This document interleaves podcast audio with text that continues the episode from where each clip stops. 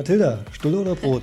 Tatsächlich Brot, auch wenn von der Herkunft her es wahrscheinlich eher die Stulle wäre aber ich bin aufgewachsen mit dem Begriff Brot. Und Janine, warum ist Mathilda heute bei uns? Ja, Mathilda von Gierke ist, ich sag mal, eine absolute Macherin, Performerin und zwar im Recruiting. Ähm, Recruiting trifft Online-Marketing. Genau da liegt ihre Expertise. Und heute haben wir sie zu Gast, ähm, beziehungsweise sind wir ja bei Zalvus und sie wird nämlich uns mal so ein bisschen hinter die Kulissen führen, was Zalvus eigentlich alles so kann, was sie so leistet und wie der Kandidatenmarkt eigentlich heutzutage so aussieht und wie man vor allem die passenden Kandidaten findet. Viel Spaß bei der Folge. Viel Spaß.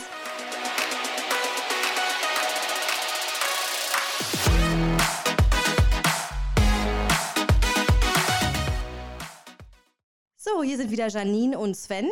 Hi. Willkommen bei Stulle und Brot. Heute haben wir bei uns Mathilda von Gürke. Hi, schön, dass du da bist. Hallöchen. Mathilda, wie ist denn heute dein Tag gestartet? Heute tatsächlich wie jeden Montag mit unserem sogenannten MMM, Monday Morning Meeting. Normalerweise ein Stand-up-Meeting bei uns in der Küche, aktuell Corona-bedingt, virtuell, so wie sich's gehört. Heißt, alle haben sich per Teams eingewählt. Ähm, wir haben bei uns im Unternehmen eine Videopflicht, sodass wir uns zumindest auf dem Bildschirm sehen können, ähm, wenn der soziale Kontakt ja schon Corona-bedingt etwas eingeschränkt ist.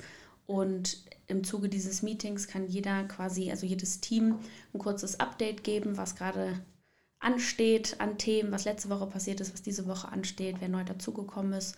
Und ähm, ja, so ist auch heute mein Montagmorgen wie sonst auch immer gestartet. Salvus ist ja vor fünf Jahren gestartet. Äh, also ihr wart bis vor kurzem noch ein Startup, mittlerweile eigentlich ein etabliertes Unternehmen, vor allem wenn man sich eure Kunden anschaut. Ähm, woher kommt Salvus und was macht ihr eigentlich? Ja, ob Startup oder etabliertes Unternehmen ist immer so ein bisschen Definitionssache. Wir sind jetzt fünf Jahre und vier Monate, also sehr gerne bezeichnen wir uns nicht mehr als Startup, also vollkommen richtig. Ähm, Salvus ähm, ist hergeleitet äh, von den Worten Salve und Servus, sag Hallo zum neuen Job. Und äh, ehrlich gesprochen war die Domain mit S nicht mehr frei. Daher wurde es ein Z, was. Äh, Man muss halt kreativ sein, ne? Ja, Salvus mit S ist nämlich ein Mineralwasser, ist äh, aber trotzdem ein Name, den sich viele merken, weil es etwas ungewöhnlich ist. Der einzige Nachteil ist, beim Messen und Co. stehen wir immer ganz unten, weil wir mit Z anfangen. Aber viele drehen das Ganze auch um und fangen irgendwie hinten an. Also aber äh, in der Begrüßung äh, seid ihr ganz oben, weil das merkt man sich. Ihr sagt ja auch wie Salvus Janine oder Salvus Sven und das ist halt schon ziemlich cool, ne? Richtig, also das sehr geehrte Frau, sehr geehrter Herr ist bei uns ersetzt durch Salvus, wie auch immer, Frau so und so oder auch der Vorname, ähm, so ein bisschen Secret Branding. Und viele unserer Kunden adaptieren tatsächlich auch. Also wir hatten auch schon Airbus Frau von Gierke als Antwort zum Beispiel, was ich immer ganz nett finde. Cool. Ich sehe krass, ihr, ihr lebt das ja auch, ne? Also steht der Salvusianer for Life. Also ja. Durch und durch Zalvus überall. Ja, also jeder, der hier arbeitet, ist ein Zalvusianer, wie wir sie so schön nennen, die Kollegen. Und ähm, wir haben gerade so eine Kampagne gestartet, wo wir so ein bisschen nachverfolgen, wo unsere Praktikanten und Werkstudenten, wo es die langfristig hin verschlägt, auf welche Universitäten oder in welchen Jobs und so weiter. Deswegen, mhm. diese Kampagne nennt sich Zalvusianer for Life. Daher steht das hier im Hintergrund auf unserem Whiteboard. Ihr seid ja auch ein Berliner Unternehmen äh, auf der Schönhauser Allee. Ihr habt wirklich eine Rieseneinheit hier. Ne? Wir sitzen jetzt gerade mm, in einem eurer Konferenzräume.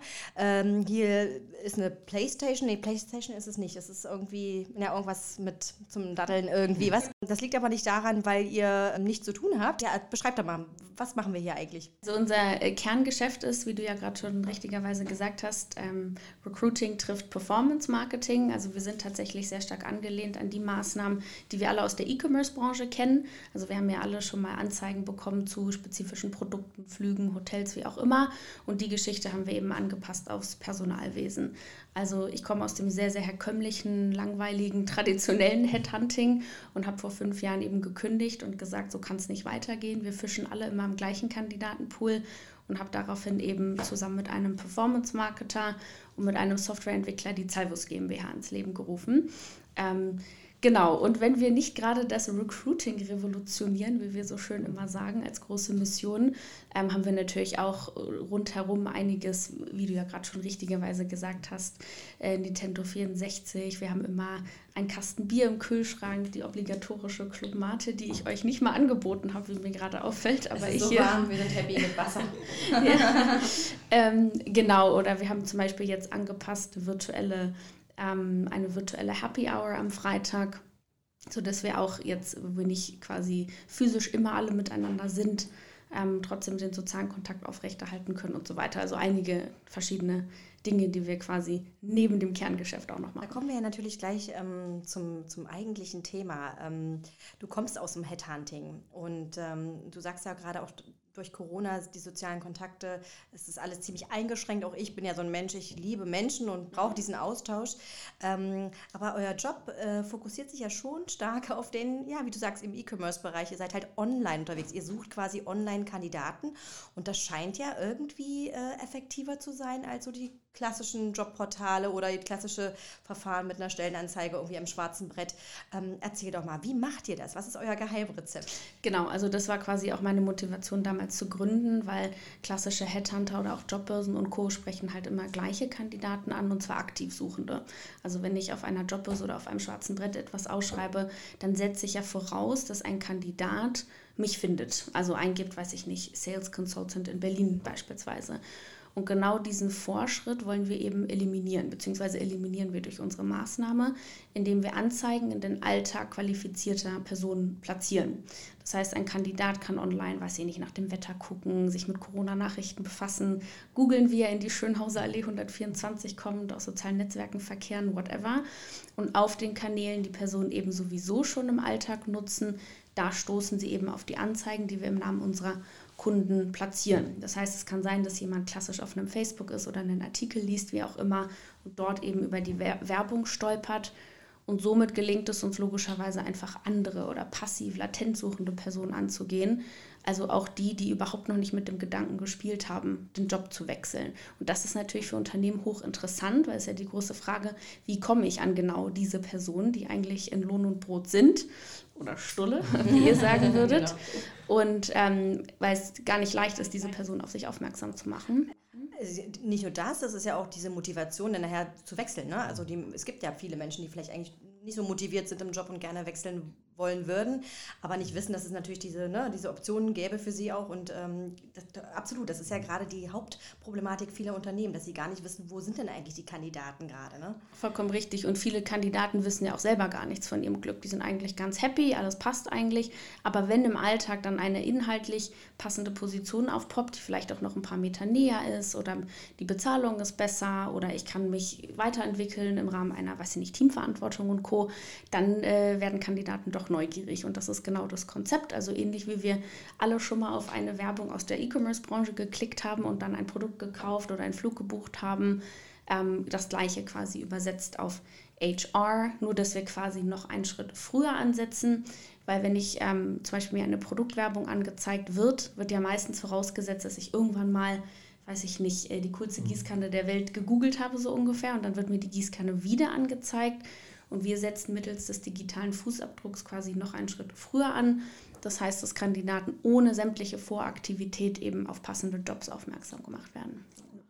Das ist spannend. Wie, wie macht ihr das genau? Also, ähm, wie, also wie findet, würdet ihr mich jetzt finden oder wo, find, wo, wo würde mir eure Anzeige jetzt über den Weg Genau, also was wir in der Praxis tun, ist, dass wir das konkrete Anforderungsprofil, also was mhm. muss der Kandidat mitbringen, wird übersetzt in eine Zielgruppe. Also wie eine Art Persona kann man sich das mhm. vorstellen, also mhm. männlich, weiblich, welche Ausbildungshintergründe kommen in Frage oder vor allem Studiengänge, bei welchen Arbeitgebern sind Kandidaten aktuell oder waren in der Vergangenheit oder haben gelernt, Fachbegriffe, Suchbegriffe, Keywords und so weiter, also sämtliche Eckdaten, die quasi deuten auf diese Zielgruppe und alle Personen, die kanalübergreifend in diese vorab definierte mhm. Zielgruppe fallen, denen werden eben online die Anzeigen ausgespielt. Auf sämtlichen Kanälen, die man sich vorstellen kann. Also wir können überall Werbung platzieren, wo eben Werbung platziert werden kann.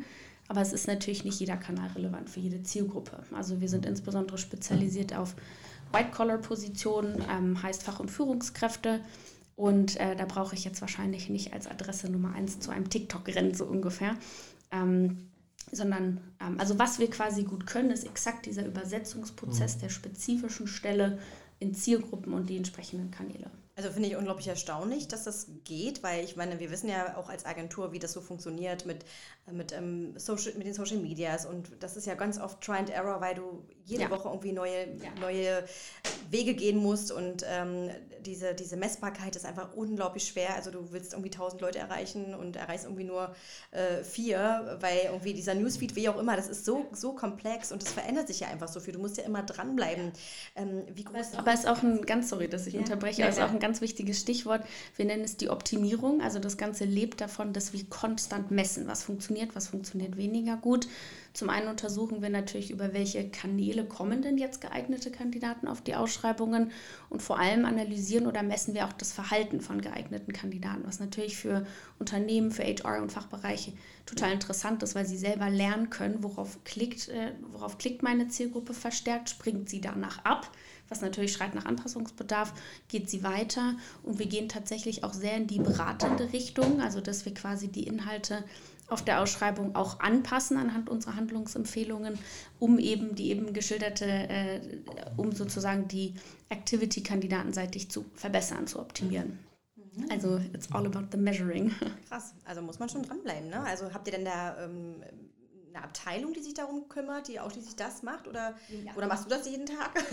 Nee, um Gottes Willen. Ich komme, nee, nee, ich komme absolut nicht aus dem Performance Marketing. Ich habe den, also wir haben im, im Gründerteam so drei Kernkompetenzen. Einmal die klassische Softwareentwicklung, weil wir natürlich massiv Technologie unterstützt arbeiten. Alles, was automatisierbar ist, ist automatisiert. Dann haben wir den Florian, der hier gerade auch kurz Hallo mhm. gesagt hat aus dem Performance Marketing. Der ist eben der Profi mit dem Messen und Optimieren und Kanälen und Co. Und ich komme, wie ja vorhin schon geschildert, eben aus dem klassischen HR-Bereich. Also habe vorher. Kombination eigentlich, ne? Ja, also so die drei Kernkompetenzen, die im Rahmen des Gründerteams, aber eben auch sozusagen im Rahmen unserer Dienstleistung jetzt den letzten fünf mhm. Jahren quasi vereint wird. Wie groß seid ihr jetzt? wir Leute? sind ungefähr 20. Kommt immer ein bisschen drauf an, ob man die Werkstudenten und ITler dazu zählt, weil es auch viele Freelancer sind. Aber so als Headcount insgesamt beim MMM heute Morgen waren es so circa 20. genau. Und wie, wie, habt, wie habt ihr praktisch euch gefunden? Nutzt ihr eure eigenen Tools auch für euch, wenn ihr Nachwuchs sucht? Oder? Ja, auf jeden Fall. Also aus äh, zwei Gründen. Erstmal, weil wir so die besten Kandidaten finden, weil wir wollen natürlich auch Passivsuchende und Personen, die sozusagen ähm, eigentlich glücklich sind in ihren Jobs, aber sich quasi interessieren für die Opportunity oder für das Modell und Co.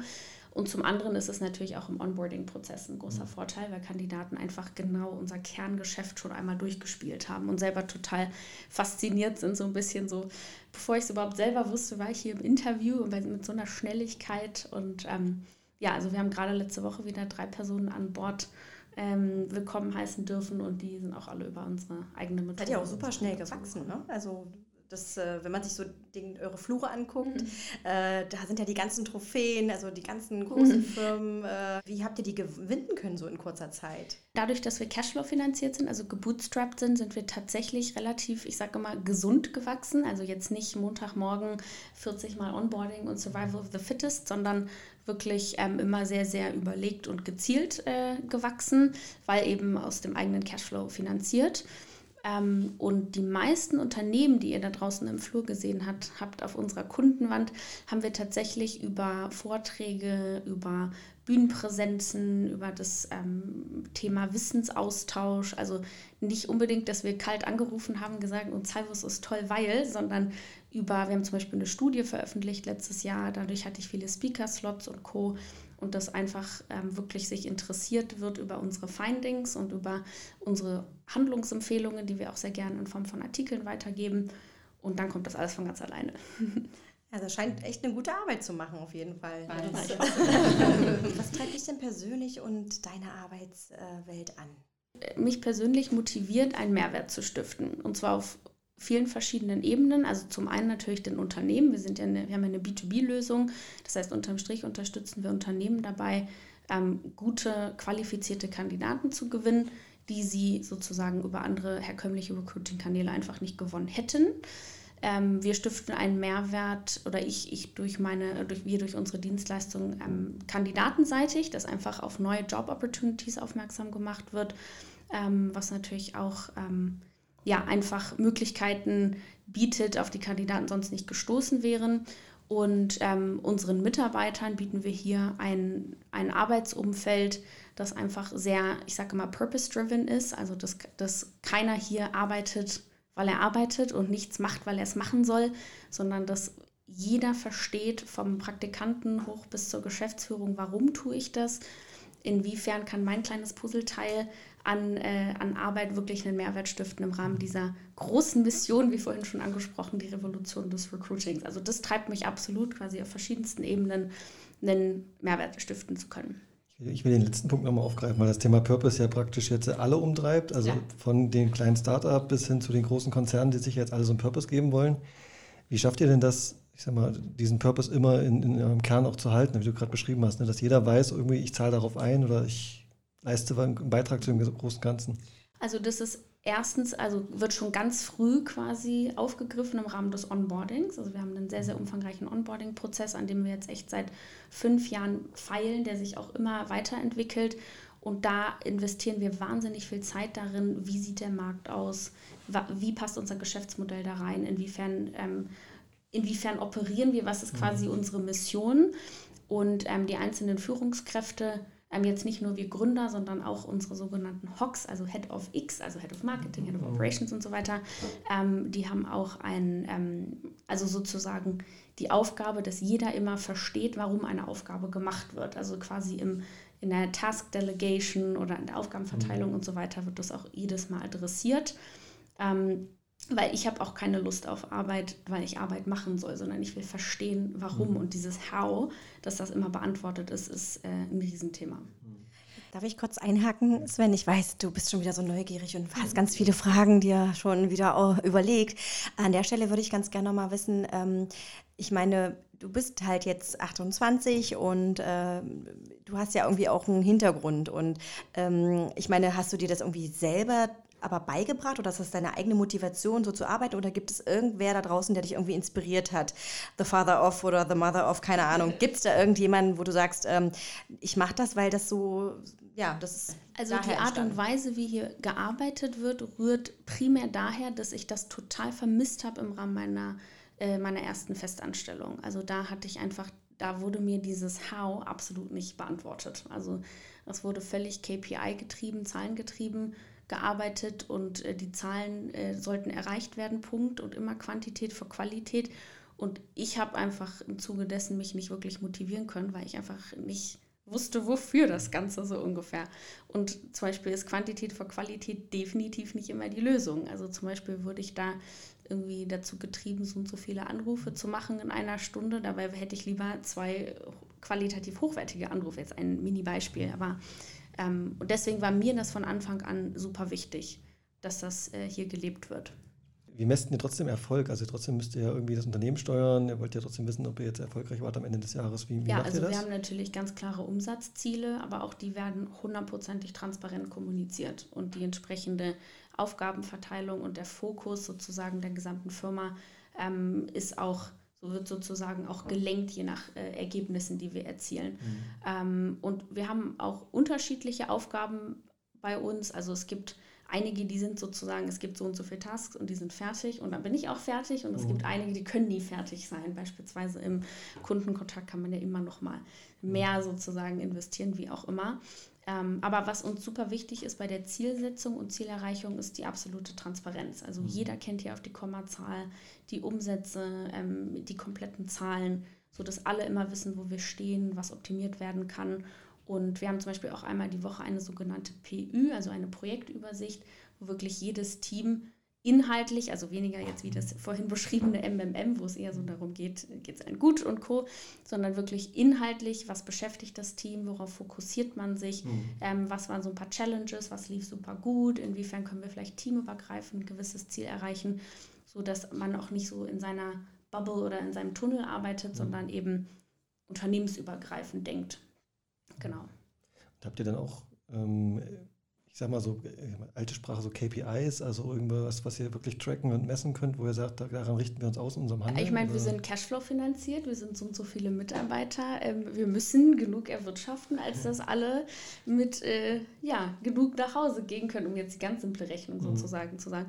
Ähm, genau, aber ansonsten haben wir natürlich auch in verschiedensten ähm, Bereichen zum Beispiel, dass wir so und so oft Content produzieren, weil wir sehr, sehr stark, wie ja schon vorhin adressiert, auf diese Wissenstransfer-Schiene setzen weil ich einfach kein großer Fan von der absoluten Kaltakquise bin, sondern eher als Wissensträger oder wir als Zeitbus GmbH als Wissensträger wahrgenommen werden möchten. Daher auch zum Beispiel die mhm. Veröffentlichung der Studie.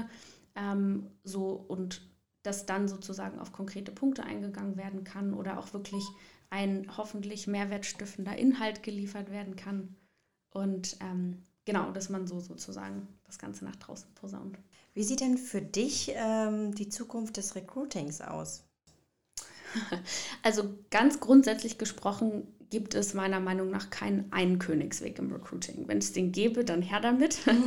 also das eine Erfolgs äh, Erfolgsrezept gibt es nicht, sondern das hängt total von der Zielgruppe ab, äh, die ich erreichen möchte.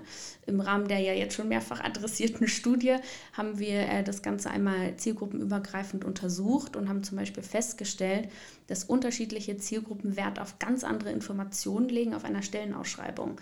Ähm, das heißt, ähm, je nachdem, welche Zielgruppe ich adressieren möchte, muss ich meine Stellenausschreibung umformulieren. Ich muss vielleicht mit einem anderen Layout und nicht dieses Standard-Layout, was ja sehr viele Unternehmen immer noch benutzen.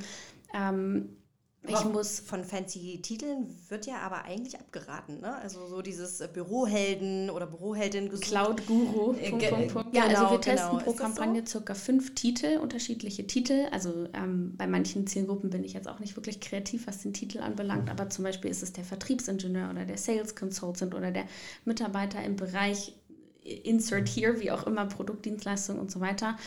Ähm, kann auch sinnvoll sein, ähm, welcher Titel jetzt, ähm, also wir haben auch schon wirklich deutliche Unterschiede gemerkt, wenn wir mit anderen Titeln Zielgruppen ähm, angesprochen haben, aber ich meinte eher den klassischen Aufbau einer Stellenausschreibung. Es ist ja meistens aufgeteilt in Aufgaben und in die Qualifikationen. Und unten stehen dann noch ein, zwei Zeilen, wie ich mich in Kontakt setzen kann mit dem Unternehmen. Und oben völlig firmenübergreifend irgendwelche USPs, irgendwas, was ein Employer Branding Team irgendwann mal erarbeitet hat, was auch um Gottes Willen nicht falsch ist, aber einfach von Zielgruppe zu Zielgruppe total abweicht, was denn interessant ist. Also wir haben zum Beispiel gemessen, dass Vertriebler, surprise, surprise, total heiß sind auf die Vergütung. Was verdiene ich? Wie ist mein Provisionsmodell? Wie kann ich mich äh, in Bezug auf mein Gehalt weiterentwickeln? Und andere Zielgruppen interessiert das viel weniger. Also dass quasi die Anordnung an Informationen einfach etwas ähm, flexibler ist. Aber jetzt bin ich schon ein bisschen ins Detail gegangen zur Stellenausschreibung. Ähm, Zukunft des Recruitings, wie gesagt, absolut zielgruppenabhängig. Ähm, ich würde immer versuchen, breit zu streuen grundsätzlich, also um verschiedene Zielgruppen ähm, an, anzusprechen und ähm, bin offensichtlich ein Fan des Performance-Marketings, also little biased, aber ähm, weil es einfach eine Möglichkeit ist, um Kandidaten dort, wo sowieso schon verkehrt wird, zu erreichen. Und in der Sekunde, wo ich die Voraktivität wegnehme, kandidatenseitig, erreiche ich andere Personen. Also ich brauche kein Login, ich muss nirgendwo einen Suchbegriff eingeben, ich muss kein Job-Alert irgendwo eingeben, ich muss nicht auf Xing oder LinkedIn aktiv sein, sondern einfach nur das tun, was ich sowieso schon tue. Und ähm, genau, und kann quasi dort Kandidaten erreichen, wo sie sowieso schon online verkehren. Aber andere Kanäle können auch super relevant sein. Großer Fan bin ich zum Beispiel auch von Recommend a Friend Plattformen oder Mitarbeiter werben Mitarbeiter. So ein bisschen die Logik, die guten Leute kennen die guten Leute. Und ich finde es auch super, die eigene Belegschaft zu incentivieren, da quasi mitzudenken, wen kenne ich denn noch? Und ich denke auch, dass die Empfehlungen meist hochwertig sind, weil ich will ja auch einen äh, starken, qualitativ hochwertigen Kollegen haben. Ähm, genau, und wenn es die klassische Stellenausschreibung tut und man aktiv Suchende somit gut ähm, abgreifen kann, dann why not? Ausprobieren, Hauptsache breit rausgehen ähm, und dann sozusagen messen und tracken, was ja auch noch nicht alle tun, ähm, was gut funktioniert, wo der Rücklauf zufriedenstellend ist.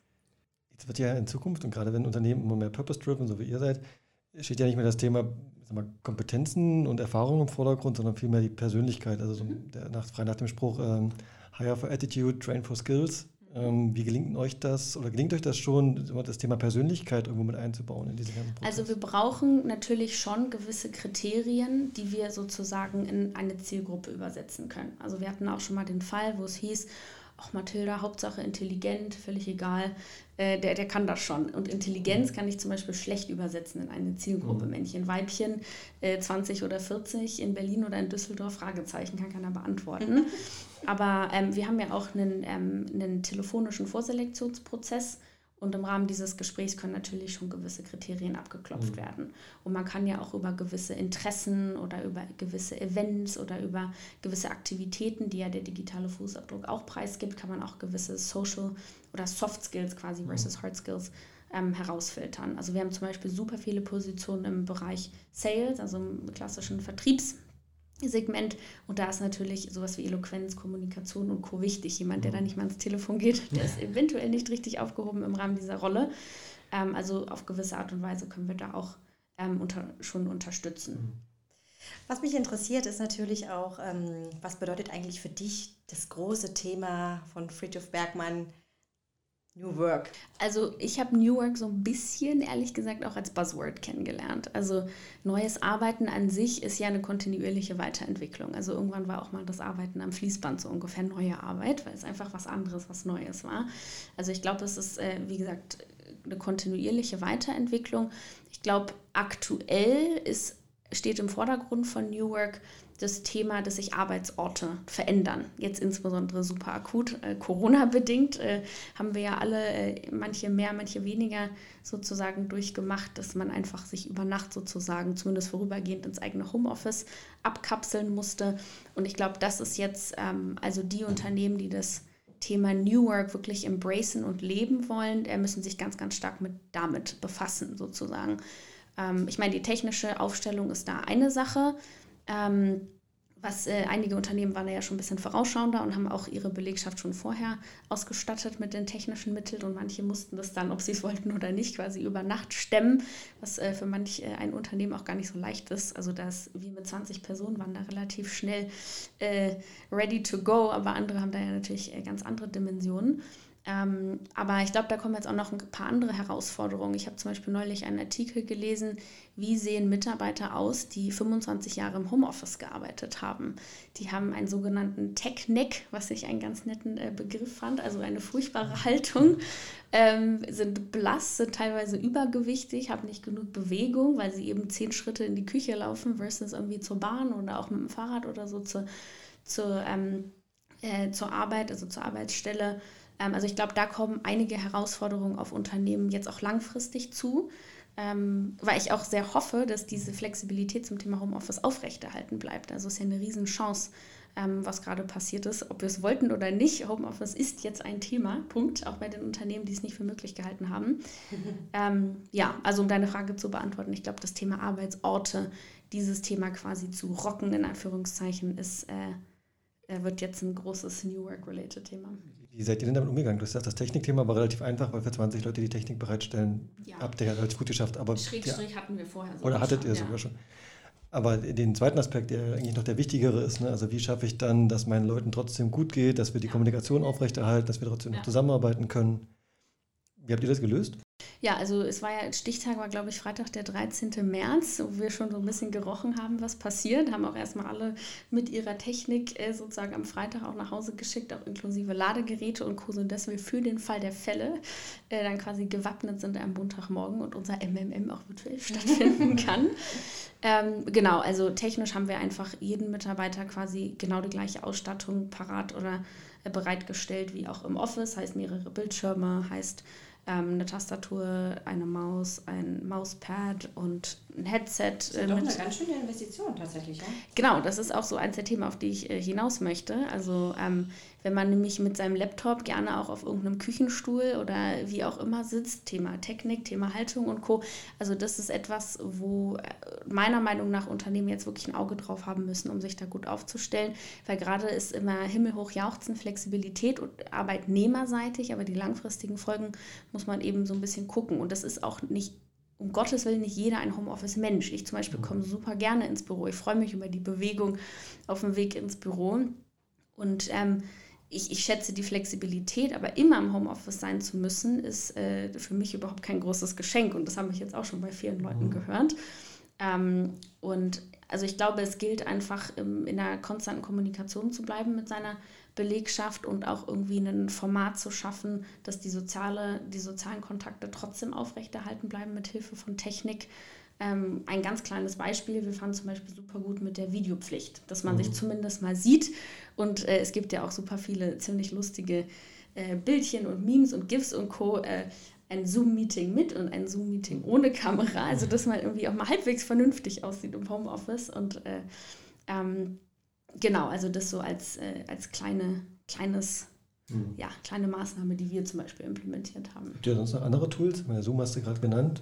Teams nutzen wir tatsächlich, aber dieses äh, Bild, von dem ich gerade gesprochen habe. Ja, aber Microsoft Teams nutzen wir jetzt, aber es haben wir auch schon vorher genutzt. Tatsächlich, jedes Telefonat findet bei uns in Form von Internettelefonie statt. Also mhm. das hatten wir alles äh, schon vorher. Wie gesagt, wir haben auch diese Virtual Happy Hour und jetzt haben wir einfach ein Hygienekonzept entwickelt, dass jeder immer kommen kann, also mhm. wann auch immer er Lust hat. Ähm, natürlich unter Einhaltung, Einhaltung des Hygienekonzepts. Klar, es muss jedes, jede Firma sich irgendwie Gedanken drum machen. Aber wir merken schon, dass so die, eine gesunde Mischung aus Homeoffice und auch tatsächlich vor Ort arbeiten im Office ähm, genutzt wird. Wir hatten jetzt so ein bisschen ein paar Fragezeichen, wie wir das Onboarding von neuen mhm. Mitarbeitern äh, managen. Wir haben jetzt auch tatsächlich den ersten Hire getätigt, rein virtuell. Es war eine positive Überraschung. Glück gehabt, weiß man ja auch nicht. Ich meine, wir mussten ja auch mit Kunden in der mhm. Corona-Zeit ähm, ja, kommunizieren und Meetings abhalten über Teams. Ich persönlich sage, das, äh, also mir fehlt da wirklich was. Ich finde so die Gestus und Mimik, das, das man hat sich teilweise auch missverstanden, dass wir dann hinterher nochmal einen Call hatten. Sag mal, äh, wie, ja, das habt ihr jetzt aber nicht falsch verstanden. Nee, nee, nee. Also, äh, so, wo ich so merke, diese Flexibilität zu haben, ja, man kann es machen, man kann es nutzen, aber ausschließlich möchte ich das für mich irgendwie nicht so haben. Wie ist das bei euch? Also, ja. ihr müsstet ja eigentlich happy drüber sein, weil man spart ja auch Wege, gerade in Berlin ständig Stau, wenn man so Kundenmeetings habt ihr ja bestimmt auch persönlich. Aber wie ist das so für euch? Ja, also ähm, generell versuchen wir es natürlich als Chance zu sehen und es ist auch eine Riesenchance, allein dass es die Möglichkeit gibt. Spart unfassbar viel Zeit und, äh, und Geld und Nerven. Greta ist auch glücklich, Nerven sowieso. Genau. Ähm, also und was jetzt das Hiring anbelangt, und das habe ich auch bei sehr vielen Unternehmen kennengelernt, dass ähm, oder auch so mitbekommen, dass sehr, sehr technologieunterstützt gearbeitet wird, also dass sämtliche Vorgespräche und Vorselektionsgespräche und so weiter per Video stattfinden können. Das ist auch vollkommen in Ordnung. Rollenabhängig allerdings soll das allerletzte Gespräch dann mhm. doch noch in Person stattfinden, was ich auch wirklich verstehe. Ich glaube, da muss man noch mal ein bisschen differenzieren zwischen jemand, der wirklich in-house arbeitet und jemand, der zum Beispiel im Außendienst arbeitet und rausgeht zum Kunden und wirklich das Unternehmen nach außen repräsentiert. Da ähm, ist gegebenenfalls noch mal eine andere irgendwie weiß ich nicht, anderes Auftreten, dass man irgendwie noch ein bisschen gucken muss, klicken wir, trauen wir dem das zu oder der das zu. Also so, ähm, manche Unternehmen sind da auch relativ entspannt und sagen einfach, wir probieren das mal, eine Probezeit ist eine Probezeit. Ähm, aber die meisten ähm, haben sozusagen das allerletzte Gespräch dann doch noch in Person, was ich auch verstehen kann. Sag mal, hast du jetzt für, für Unternehmen, die jetzt noch sehr klassisch Recruiting machen, also noch Stellenanzeige, irgendwo vielleicht am besten in der Zeitung, irgendwo überregional ausschreiben und jetzt äh, merken, das funktioniert nicht mehr so richtig und irgendwie vielleicht nach einer neuen Lösung suchen. Was ist nur der erste gute Schritt, um da mal anzufangen, um sich dem Thema Online-Recruiting oder sowas zu nähern? Also grundsätzlich würde ich mir erstmal ein Verständnis verschaffen für die Möglichkeiten, die es gibt, also die verschiedenen Kanäle und eine, ähm, eine ein quasi Quick Win, den, der sofort umgesetzt werden kann, ist zum Beispiel, dass man die eigene Kununu-Bewertung äh, irgendwie ein bisschen verbessert. Also die Deutschen insbesondere haben ja so ein bisschen die Mentalität, Mecker. dass genau es äh, kommentiert wird, wenn gemeckert wird so ungefähr ähm, und No News is Good News. Also keine konstruktive Kritik. Richtig, genau. Leider. Aber super mhm. viele sind ja auch total glücklich äh, im Rahmen ihrer. Das wird auch nicht kommuniziert. Das ist das Thema, genau. Also dass man einfach die eigene Belegschaft quasi incentiviert ähm, weiß ich nicht, irgendwie eine, eine positive Kununu-Bewertung zu geben, Kommentare zu hinterlassen und Co. Und wir raten immer das Unternehmen, das am besten koppeln an euphorische Momente wie eine bestandene Probezeit oder irgendwie ein positives Vorstellungsgespräch und so. Also wir haben sogar positive Kununu-Bewertungen von Kandidaten, die wir aus was auch immer für Gründen letztendlich gar nicht genommen haben oder die sich gegen uns entschieden haben. Ähm, weil Kununu ist einfach eine Plattform, die unfassbar viele nutzen, um sich erstmal quasi Wissen von innen, in Anführungszeichen, zu verschaffen. Würde ich auch machen, wenn ich mich bewerben würde. Also das, was es gibt, liest man ja durch. Und das ist zum Beispiel für Unternehmen relativ einfach umsetzbar, sei es in die eigene Signatur, in eine E-Mail irgendwie in, in, die, in den internen E-Mail-Verkehr mit einpuzzeln oder irgendein kleines Incentive geben oder auch einfach nur die Bitte kann ja auch einfach ausreichen. Ähm, genau, und ansonsten, wenn noch nicht passiert, würde ich auch auf jeden Fall meine Xing- und LinkedIn-Seiten sozusagen ähm, auf Vordermann bringen. Also einfach, weil super viele Kandidaten informieren sich einfach über ähm, Unternehmen. Und wenn man jetzt nicht gerade, weiß ich nicht, ein DAX-Konzern ist, den natürlich jeder kennt, ähm, dass man einfach sich präsentiert, mhm. wofür stehen wir und vor allem, was ist der Kern unseres Geschäfts und Co. Was heißt ein äh, Incentive? Also ist es monetär? Ist es irgendwie ein, ein, Teamausflug oder was, was, was konkret ist das? Was, was, was motiviert denn, dass ich das mache als Arbeitnehmer? Ich glaube, da gibt es nicht die richtige Antwort drauf. Ich glaube, das ist total zielgruppenabhängig. Mhm. Also ähm, wie so vieles, wie auch im Recruiting und auch in den Inhalten, die ich über mich preisgebe oder über die Firma oder über die Rolle, ähm, ich denke, das ist auch total teamabhängig. Ich glaube, grundsätzlich sind super viele Leute bereit, wenn sie aufgefordert werden, ähm, sei es ein, das Incentive kann ja auch sein, dass du für unser Image oder für unser Employer Brand oder Branding quasi was Positives tust, lieber Arbeitnehmer, so ungefähr, kann ja auch ein Incentive sein. Also was die Leute treibt, ähm, kommt drauf an. Aber ich habe zum Beispiel in meiner Vergangenheit auch schon einmal einen MacBook dafür bekommen, dass eine Freundin da neben mir gearbeitet hat. War ich super glücklich mit. Ähm, und habe mich natürlich auch über das MacBook gefreut. Aber ähm, ich hätte sie auch so unterstützt bei der Jobsuche sozusagen ohne das MacBook. Also muss man einfach rausfinden, was die eigenen, ähm, was, was die, die bestehenden Kollegen sozusagen reizt. Aber generell sollte die Message sein, ist es, also dass man einfach zu Hause guckt, also wen hat man als äh, als Arbeitnehmer, der sozusagen eine positive Bewertung geben kann, weil es einfach unfassbar viel hilft.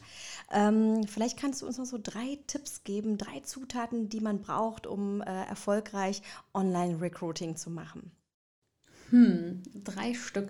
Ähm, Kannst auch vier oder fünf. ja, also grundsätzlich eine Sache hatte ich ja schon gesagt, es muss verstanden werden, dass es kein eines Erfolgsrezept gibt im Recruiting, auch wenn die Antwort natürlich eigentlich zahllos ist. Nein, Spaß, klar. Aber ähm, ja, also das ist total, muss man, man muss sich einfach ein bisschen informieren, welche Zielgruppe hat man, wo reicht vielleicht auch, dass ich nur Aktivsuchende angehe, ähm, wo muss ich einfach rechts und links gucken, ähm, welche anderen Wege kann ich einschlagen. Ähm, und ein weiterer Tipp, den ich gebe, ist, dass man sich sehr, sehr stark fokussiert im Recruiting auf die Akquise von passiv suchenden Personen. Unfassbar viele Unternehmen haben Top-Karriereseiten, 1A Employer Branding, aber die Frage, wie kommen Kandidaten überhaupt auf diese ganz, ganz tolle Karriereseite, die wird halt so ein bisschen äh, hinten angeschoben. Also, dass man sich überlegt, die Person, die in Lohn und Brot sind, die Person, die im Job sind, wie kriege ich die denn auf mich aufmerksam? Also, dass man sein Recruiting sozusagen darauf ähm, sozusagen maßschneidert.